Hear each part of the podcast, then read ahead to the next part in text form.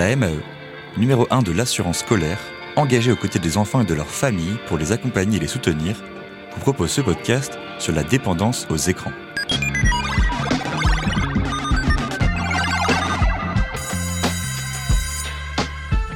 Les enfants et adolescents passent de plus en plus de temps devant les écrans, télé, smartphone, ordinateur et surtout les tablettes. Elles sont devenues le jouet le plus vendu, suivi de très près par les jeux vidéo.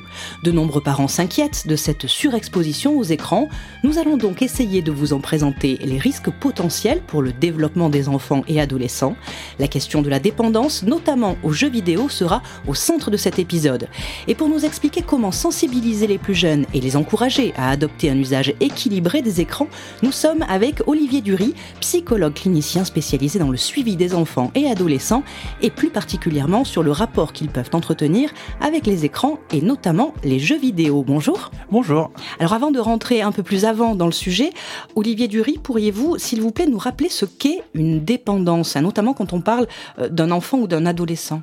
Alors en fait, ce qui est important à comprendre, c'est que en effet, euh, l'idée de parler de dépendance euh, permet de euh, questionner aussi le mot addiction. En fait, on est vraiment sur des vocabulaires qui viennent parler du fait d'être dans un rapport avec un objet, avec un outil ou avec euh, un comportement en fait qui euh, nous fait répéter continuellement, continuer ou des choses comme ça. Le terme addiction, lui en fait, euh, est plus à penser d'un point de vue du vocabulaire médical, donc c'est un diagnostic. Là où justement la dépendance, on va pouvoir en parler de manière un peu plus générale, même si quand même généralement on parle de dépendance d'un point de vue physiologique et d'addiction d'un point de vue comportemental. Et c'est pour ça que autant l'un que l'autre finalement est questionnable lorsqu'on s'intéresse à la question des écrans et des jeux vidéo. Et vous, vous préférez parler davantage de comportements ou de pratiques excessives? C'est ça. Moi, en fait, euh, je fais partie de ceux qui, euh, alors, n'utilisent pas du tout la question de dépendance parce que du coup, c'est plus dans un rapport physiologique. Et euh, je questionne un petit peu l'usage du terme addiction. Il faut savoir déjà que le terme addiction a été uniquement reconnu entre guillemets par l'OMS. Je parle pour les jeux vidéo évidemment. Hein. Il y a quelques années, si ma mémoire est bonne, c'était en 2021 ou en 2020, pour justement le fait de parler de ce qu'ils appellent le trouble du jeu vidéo. C'est ce qui est rentré dans la classification internationale des maladies. Mais en fait, finalement, ce diagnostic euh, d'addiction comportementale liée au jeu vidéo est encore aujourd'hui en débat. Il n'y a pas véritablement de consensus entre les chercheurs. Et euh, moi, je fais partie de ceux qui préfèrent plutôt parler de deux types de catégories. Le jeu vidéo excessif et le jeu vidéo pathologique, ou alors la pratique pathologique des jeux vidéo et la pratique excessive des jeux vidéo. Ce qui est un peu plus clair, plus ce qui est mieux d'un point de vue clinique en fait aussi pour observer et ce qui permet euh, de ne pas mettre le jeu vidéo au centre mais vraiment de s'intéresser en fait au joueur, au sujet, à celui qui va avoir des problématiques. On le constate, les enfants passent de plus en plus de temps devant les écrans, notamment ces fameux jeux vidéo. Est-ce que vous avez des données sur le sujet? En termes de temps Alors oui, je suis allé un peu euh, les chercher euh, à votre demande. Et donc là, en fait, moi, je relais juste le baromètre numérique annuel édition 2021 hein, du euh, Crédoc pour l'ARCEP et de l'Agence du numérique. On voit en fait que enfants et ados jouent en moyenne 7 heures par semaine et les adultes, c'est 5 heures et demie par semaine aux jeux vidéo. on voit que les enfants privilégient les supports plus ergonomiques comme les consoles ou les ordinateurs pour le jeu vidéo. Et euh, on voit que 94% des adolescents jouent au moins occasionnellement et que 58% des parents jouent avec leurs enfants. Donc en fait, ce sont des chiffres bien sûr qui euh, sont toujours un petit peu à euh, nuancer parce que là, c'est des chiffres qui ont été récupérés par un baromètre en particulier ou autre, mais je trouve qu'ils donnent quand même un point de vue assez global sur le fait que en effet, beaucoup d'ados jouent aux jeux vidéo et que en effet, ils ont une pratique qui est assez importante, même si 7 heures par semaine, quand on regarde, c'est pas non plus quelque chose d'excessif.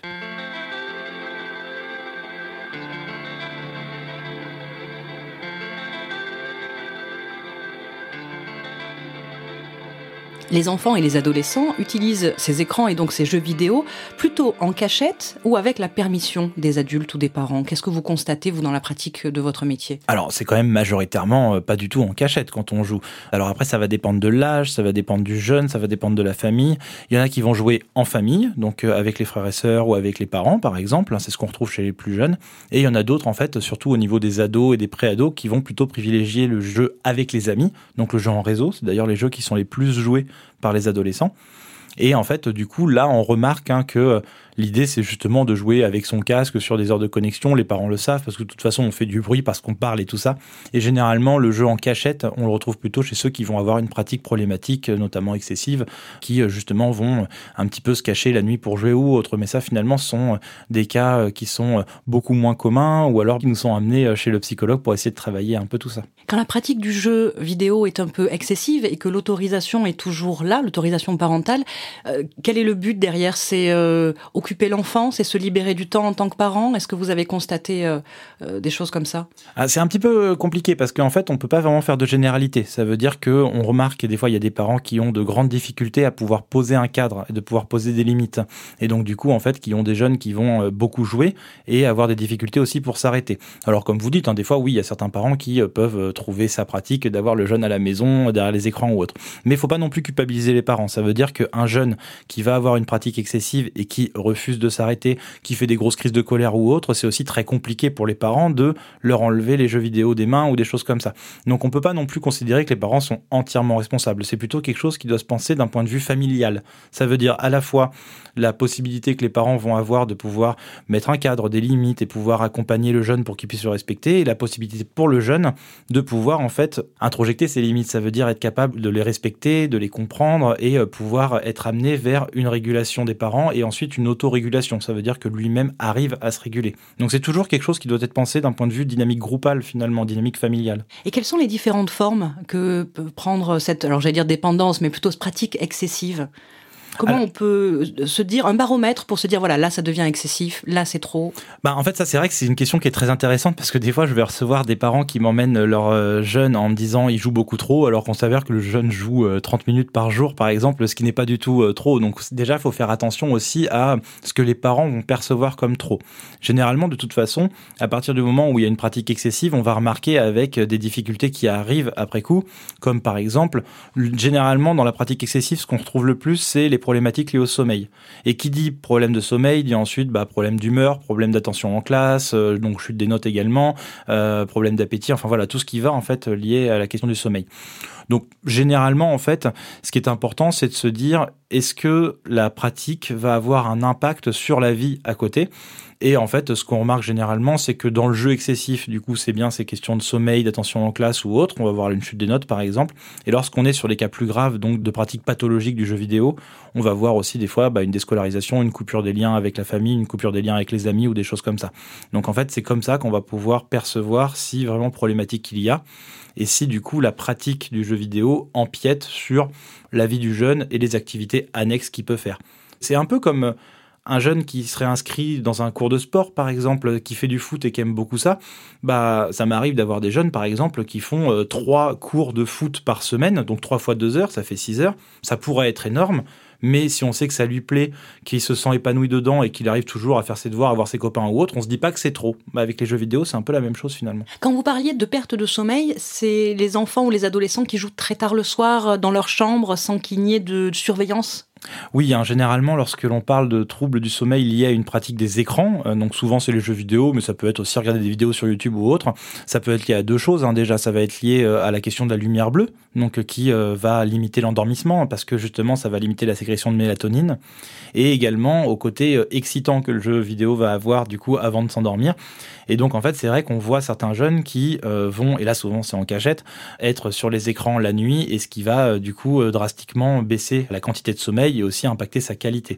Donc c'est là où c'est important aussi de pouvoir faire attention lorsqu'on met un cadre, de bien penser aussi à un cadre horaire et euh, justement à vérifier qu'il n'y ait pas de pratique des écrans la nuit en fait.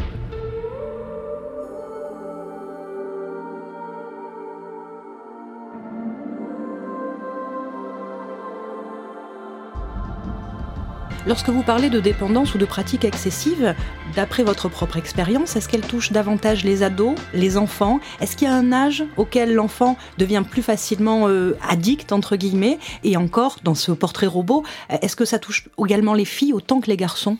Bah alors déjà, n'oublions pas que la pratique du jeu vidéo, euh, aujourd'hui, c'est quand même une pratique qui touche tous les âges. La moyenne d'âge du genre de jeu vidéo en France, c'est 39 ans.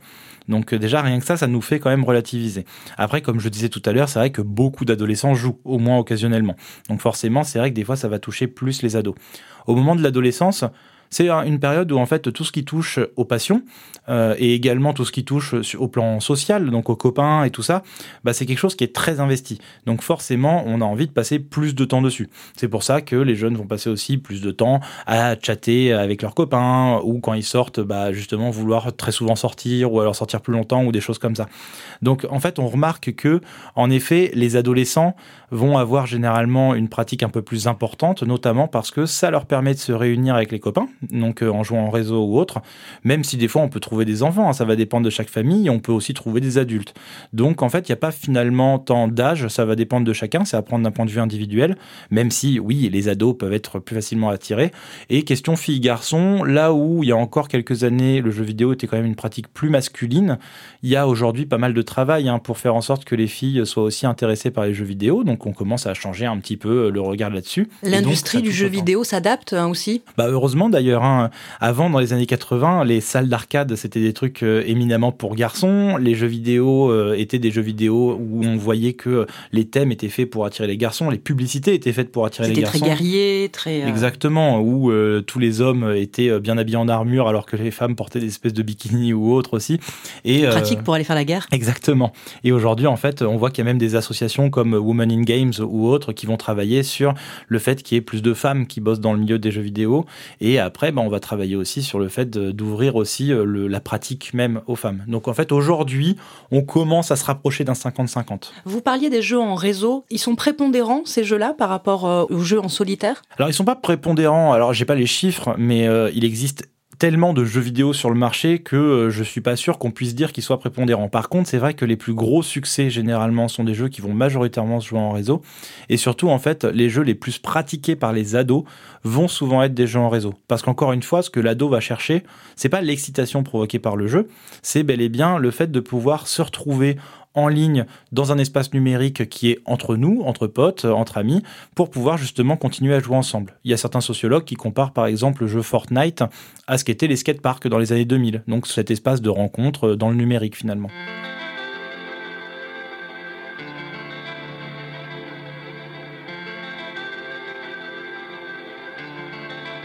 Vous en avez déjà un petit peu parlé euh, juste avant et on va y revenir. À quel moment il faut commencer à s'alarmer quand on est parent ou en tout cas être plus vigilant? Est-ce qu'il y a des signes particuliers à, reconnaître? Vous parliez du sommeil, donc ça c'est important généralement les notes en classe, l'attention ou alors les remarques de certains professeurs ou autres, euh, ou alors bah, après on peut le remarquer euh, aussi sur un enfermement sur soi ou des choses comme ça. Tout à l'heure quand je parlais de euh, différence entre jeu vidéo excessif et jeu vidéo pathologique, c'est là où la différence est importante. Dans le jeu vidéo excessif, on est sur des jeunes qui ont des difficultés à respecter le cadre, c'est ce que je disais tout à l'heure, et donc là on est plus sur un accompagnement sur comment faire pour pouvoir limiter et pour pouvoir faire en sorte qu'il y ait une pratique mais qu'elle déborde pas. Dans le jeu vidéo pathologique, c'est un peu plus compliqué. Et ce qu'on appelle la pratique pathologique du jeu vidéo, ce que certains vont appeler addiction au jeu vidéo ou autre, quand on regarde les études, on se rend compte en fait que c'est un symptôme secondaire lié à une pathologie sous-jacente. Et donc en fait, c'est l'arbre qui cache la forêt en vrai. Et cet arbre qui cache la forêt, qu'est-ce qui cache généralement? Dans la majeure partie des cas, selon les études, c'est une dépression à l'adolescence. On peut avoir aussi d'autres cas, deuil pathologique, euh, trauma, euh, harcèlement euh, ou autre, mais en fait, le joueur va chercher à fuir ces problématiques, à fuir la réalité et s'enfermer dans le monde numérique. Et donc là, couper le lien avec le social. Et donc en fait, L'objectif, c'est de pas se focus sur les jeux vidéo, mais sur ce qui se cache derrière. Et là, en fait, les signes, on va les voir justement où, par exemple, on va voir des signes de dépression ou autre. Et donc, euh, avec une pratique très très forte du jeu vidéo. Mais l'idée, c'est de ne pas se dire c'est parce qu'il y a du jeu vidéo. Il y a du jeu vidéo parce qu'il y a cette dépression. Et donc, en fait, dès qu'on sent que quelque chose est compliqué avec notre ado dans la communication ou dans le rapport qu'il a à soi ou autre, eh ben, c'est là où on se dit, bon, c'est important peut-être d'aller euh, voir quelqu'un pour pouvoir l'aider, quoi. Qu'est-ce qui différencie euh, cette dépendance ou cette pratique excessive des jeux vidéo à d'autres pratiques? Vous parliez du sport tout à l'heure, où on va plutôt féliciter un enfant parce qu'il est euh, bon en sport, il va aller régulièrement aux entraînements, alors que quand il joue aux jeux vidéo, c'est plutôt mal vu ou moins bien perçu, en tout cas par la société et par ses parents. Est-ce que les jeux vidéo voilà, ont une sphère à eux bien particulière? Bah, Ça, c'est plutôt dans la représentation que s'en font les parents finalement. Ça veut dire que, euh, en effet, si notre gamin passe 20 heures par semaine à lire un bouquin, on va moins s'inquiéter. Alors que pourtant il peut aussi y avoir des euh, problématiques avec des jeunes qui s'enferment dans la lecture pour fuir aussi justement quelque chose. Hein. Donc c'est là où justement il faut faire attention à pas hiérarchiser les pratiques non plus et à comprendre que bah voilà le jeune de toute façon va euh, trouver aussi une activité qui lui plaît et généralement comme je disais le jeu vidéo rassemble donc forcément c'est plus facile. Quand moi j'étais gamin, euh, nous on se rassemblait beaucoup par exemple derrière l'église pour faire un peu les idiots et pour traîner ensemble. On faisait pas forcément de trucs plus pertinents derrière l'église que ce que font les jeunes sur les jeux vidéo. Et sauf que avant on se disait bon bah c'est bien ils sortent mais finalement c'est pas mal aussi de se retrouver sur les jeux. Donc le truc c'est qu'il y a des choses bien sûr hein, qui différencient, mais l'idée c'est d'alterner entre les activités. Le jeu vidéo apporte des choses intéressantes, le sport aussi, la lecture aussi, et faire que une seule activité, c'est jamais généralement conseillé. L'objectif c'est de pouvoir en faire plein pour pouvoir justement bénéficier de tout ce que chacune des activités apporte.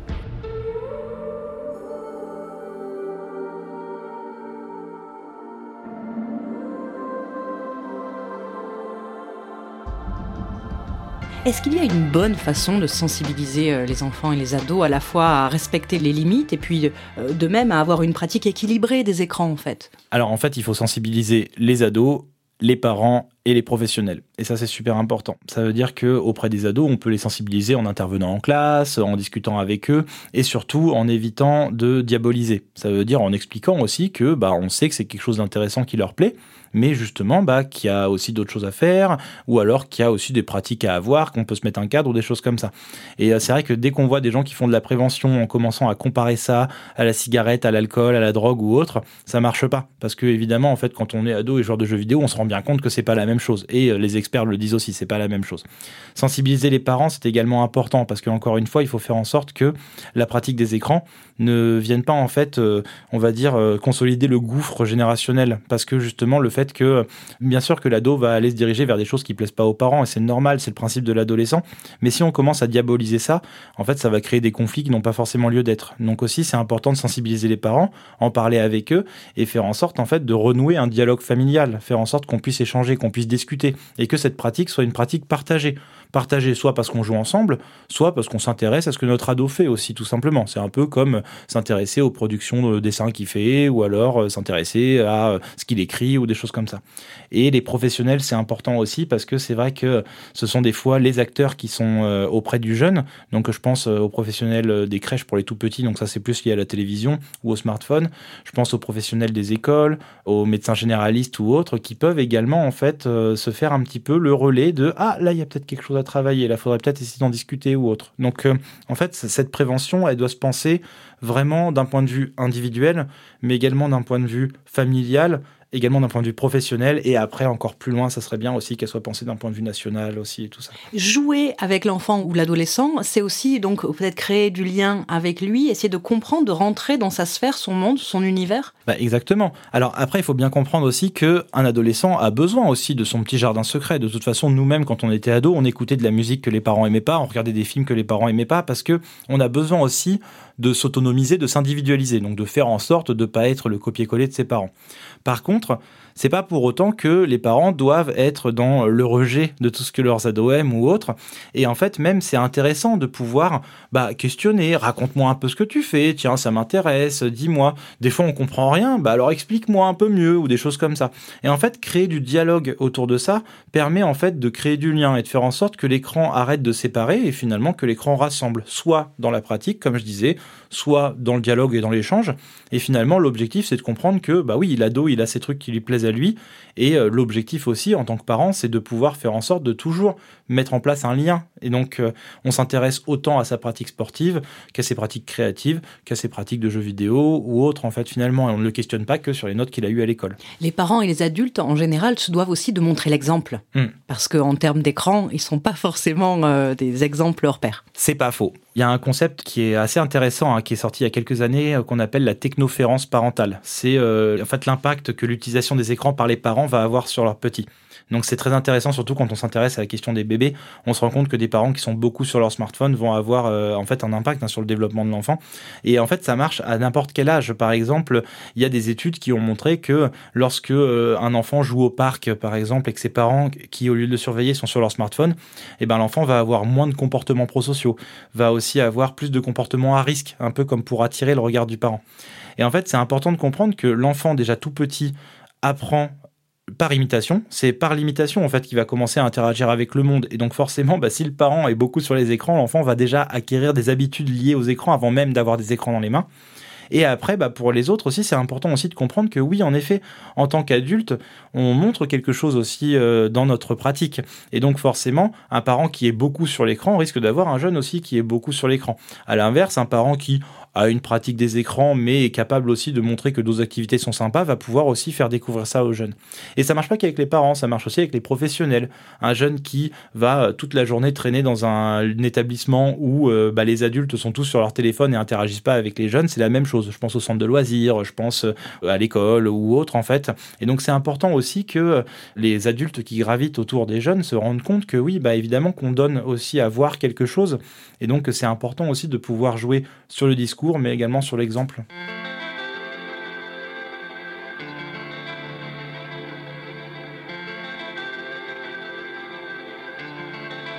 Alors il y a une règle qui est devenue un peu une référence pédagogique, c'est celle du 3, 6, 9, 12. Est-ce que vous pourriez nous, la présenter simplement? L'association 3, 6, 9, 12, c'est une association qui a été créée en 2008, hein, si ma mémoire est bonne, par Serge Tisseron.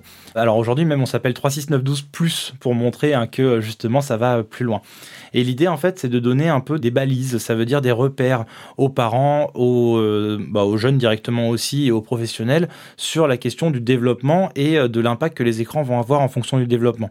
Et donc en fait, ce sont euh, des conseils comme par exemple avant 3 ans, jouer, parler, arrêter la télévision.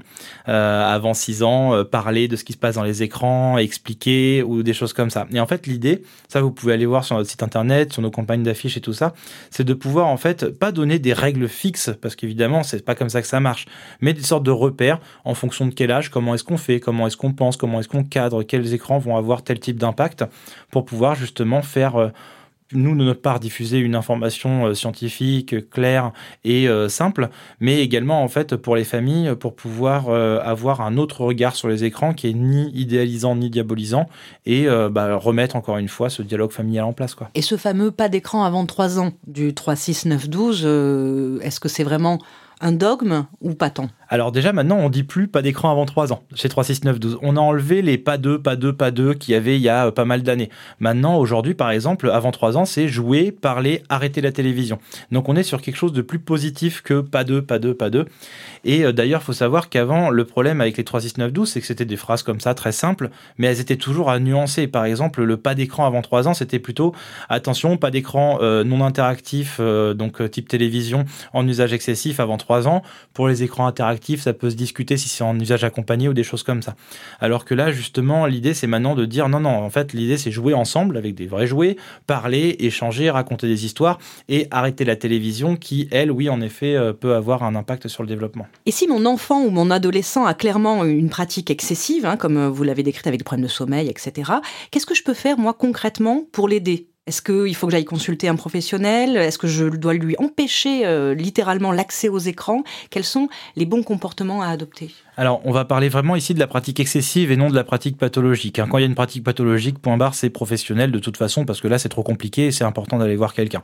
Pour une pratique excessive, ça va dépendre. Il faut savoir que, bien évidemment, lorsque ça devient trop compliqué et que ça crée trop de tensions dans le climat familial, en fait, bah, nous aussi, les professionnels, on peut être là pour ça, hein, pour accompagner et tout. C'est aussi notre boulot.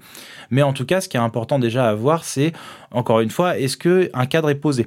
Est-ce qu'on peut pas essayer de mettre en place des règles, donc pas forcément non plus des règles très militaires? Par exemple, si on est avec un grand ado, on peut aussi discuter avec lui, dire bah, combien de temps d'écran tu voudrais, toi, combien est-ce que nous on voudrait, essayer de se mettre d'accord. Si le jeune arrive à déjà donner un peu son avis là-dedans, ça va faciliter aussi le fait de pouvoir euh, s'arrêter le fait de considérer que le temps d'écran, c'est une activité comme une autre. Quand votre gamin sort de chez vous pour aller euh, jouer au foot avec les copains, on lui dit à quelle heure tu rentres.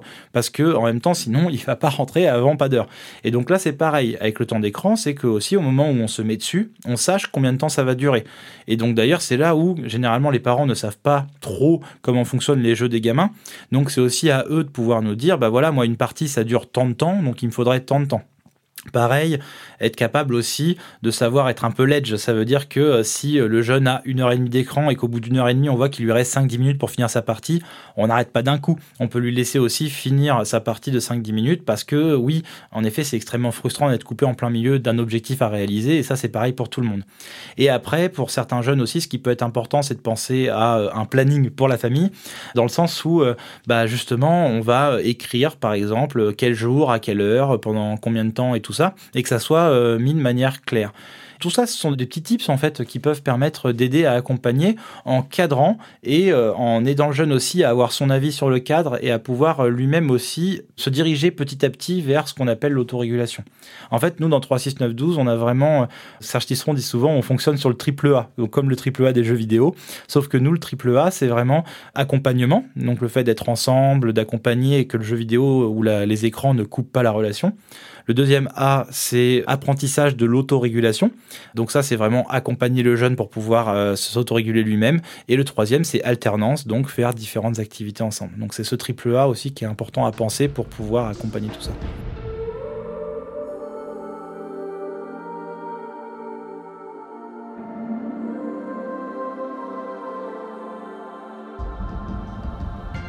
Et enfin, une note un petit peu positive. Pour conclure, l'Académie des sciences, dans un rapport qui a déjà 10 ans, indiquait l'évolution numérique a des effets positifs considérables en améliorant l'acquisition des connaissances et des savoir-faire, mais aussi en contribuant à la formation de la pensée et à l'insertion sociale des enfants et des ados. Les écrans peuvent donc représenter aussi un levier intéressant de développement. Mais bien sûr, bah déjà, je peux utiliser mon exemple personnel. Hein. Vous pouvez très bien être un gros joueur de jeux vidéo et finir avec un doctorat, c'est possible. Euh, en fait, ce qui est important, c'est de comprendre que bien évidemment, si les jeux vidéo fonctionnent à ce point et plaisent autant, c'est bien parce qu'ils apportent quelque chose d'intéressant. Ils vont stimuler pas mal de capacités, décisions rapides, innovation, créativité. En plus, il y a tout ce qui va être joué sur le social, le fait d'être ensemble. Et puis, pour un petit rappel, l'OMS a conseillé de jouer aux jeux vidéo au moment du confinement euh, parce que justement, ça permettait de rassembler, ça permettait euh, un peu de canaliser les angoisses liées en fait à la situation du Covid ou autre. Donc oui, il y a toujours des choses intéressantes. Il faut faire attention à ne pas diaboliser ces écrans et se dire que de toute façon, quand on voit qu'il y a 94% des jeunes qui jouent aux jeux vidéo, il n'y a pas 94% des jeunes qui vont voir des psys parce qu'ils ont des problèmes avec ça. Et en fait, il y a beaucoup de professionnels qui sont biaisés par en fait le fait que bah, tous les jeunes qu'on reçoit, nous, évidemment, ils ont des problèmes. Mais c'est généralement en fait notre travail, nous, de recevoir ceux qui ont des difficultés. Donc tous ceux qui vont vous faire un discours général en disant tous les ados vont mal, oublient qu'en fait, il y a énormément d'ados qui ont également une pratique numérique et qui vont très bien. Donc en fait, il faut bien comprendre que c'est pas les écrans qui vont créer une problématique et généralement c'est bien l'absence de discours, l'absence d'échange ou autre. Et puis même, il faut pas oublier que les sociologues montrent aujourd'hui qu'il y a une disparition des infrastructures dans les villes qui reçoivent en fait les ados. Les skateparks disparaissent, les MJC aussi, euh, les médiathèques ont de plus en plus de mal à avoir euh, suffisamment de personnel pour recevoir des groupes d'ados, tous ces trucs-là. Et euh, là où avant, eh ben, c'était facile de se retrouver entre jeunes dans un centre commercial, aujourd'hui un groupe de jeunes dans un centre commercial va se faire vite mettre dehors en fait. Et du coup, c'est aussi parce qu'il y a une disparition de tous ces lieux où on peut échanger, être ensemble, eh ben, qu'on va investir des lieux numériques parce que même si ces lieux n'existent plus, les lieux de rencontre à l'extérieur, bah, on a toujours besoin de rencontres. Donc en fait, le numérique n'a pas euh, changé les choses. C'est juste que les jeunes s'en emparent parce qu'il offre aussi des possibilités qu'il n'y a pas forcément dehors. Merci Olivier Dury de nous avoir sensibilisés aux risques qu'encourent les enfants face aux écrans et aux jeux vidéo et comment mieux les protéger. Retrouvez toutes nos ressources prévention, famille et enseignants sur mae.fr.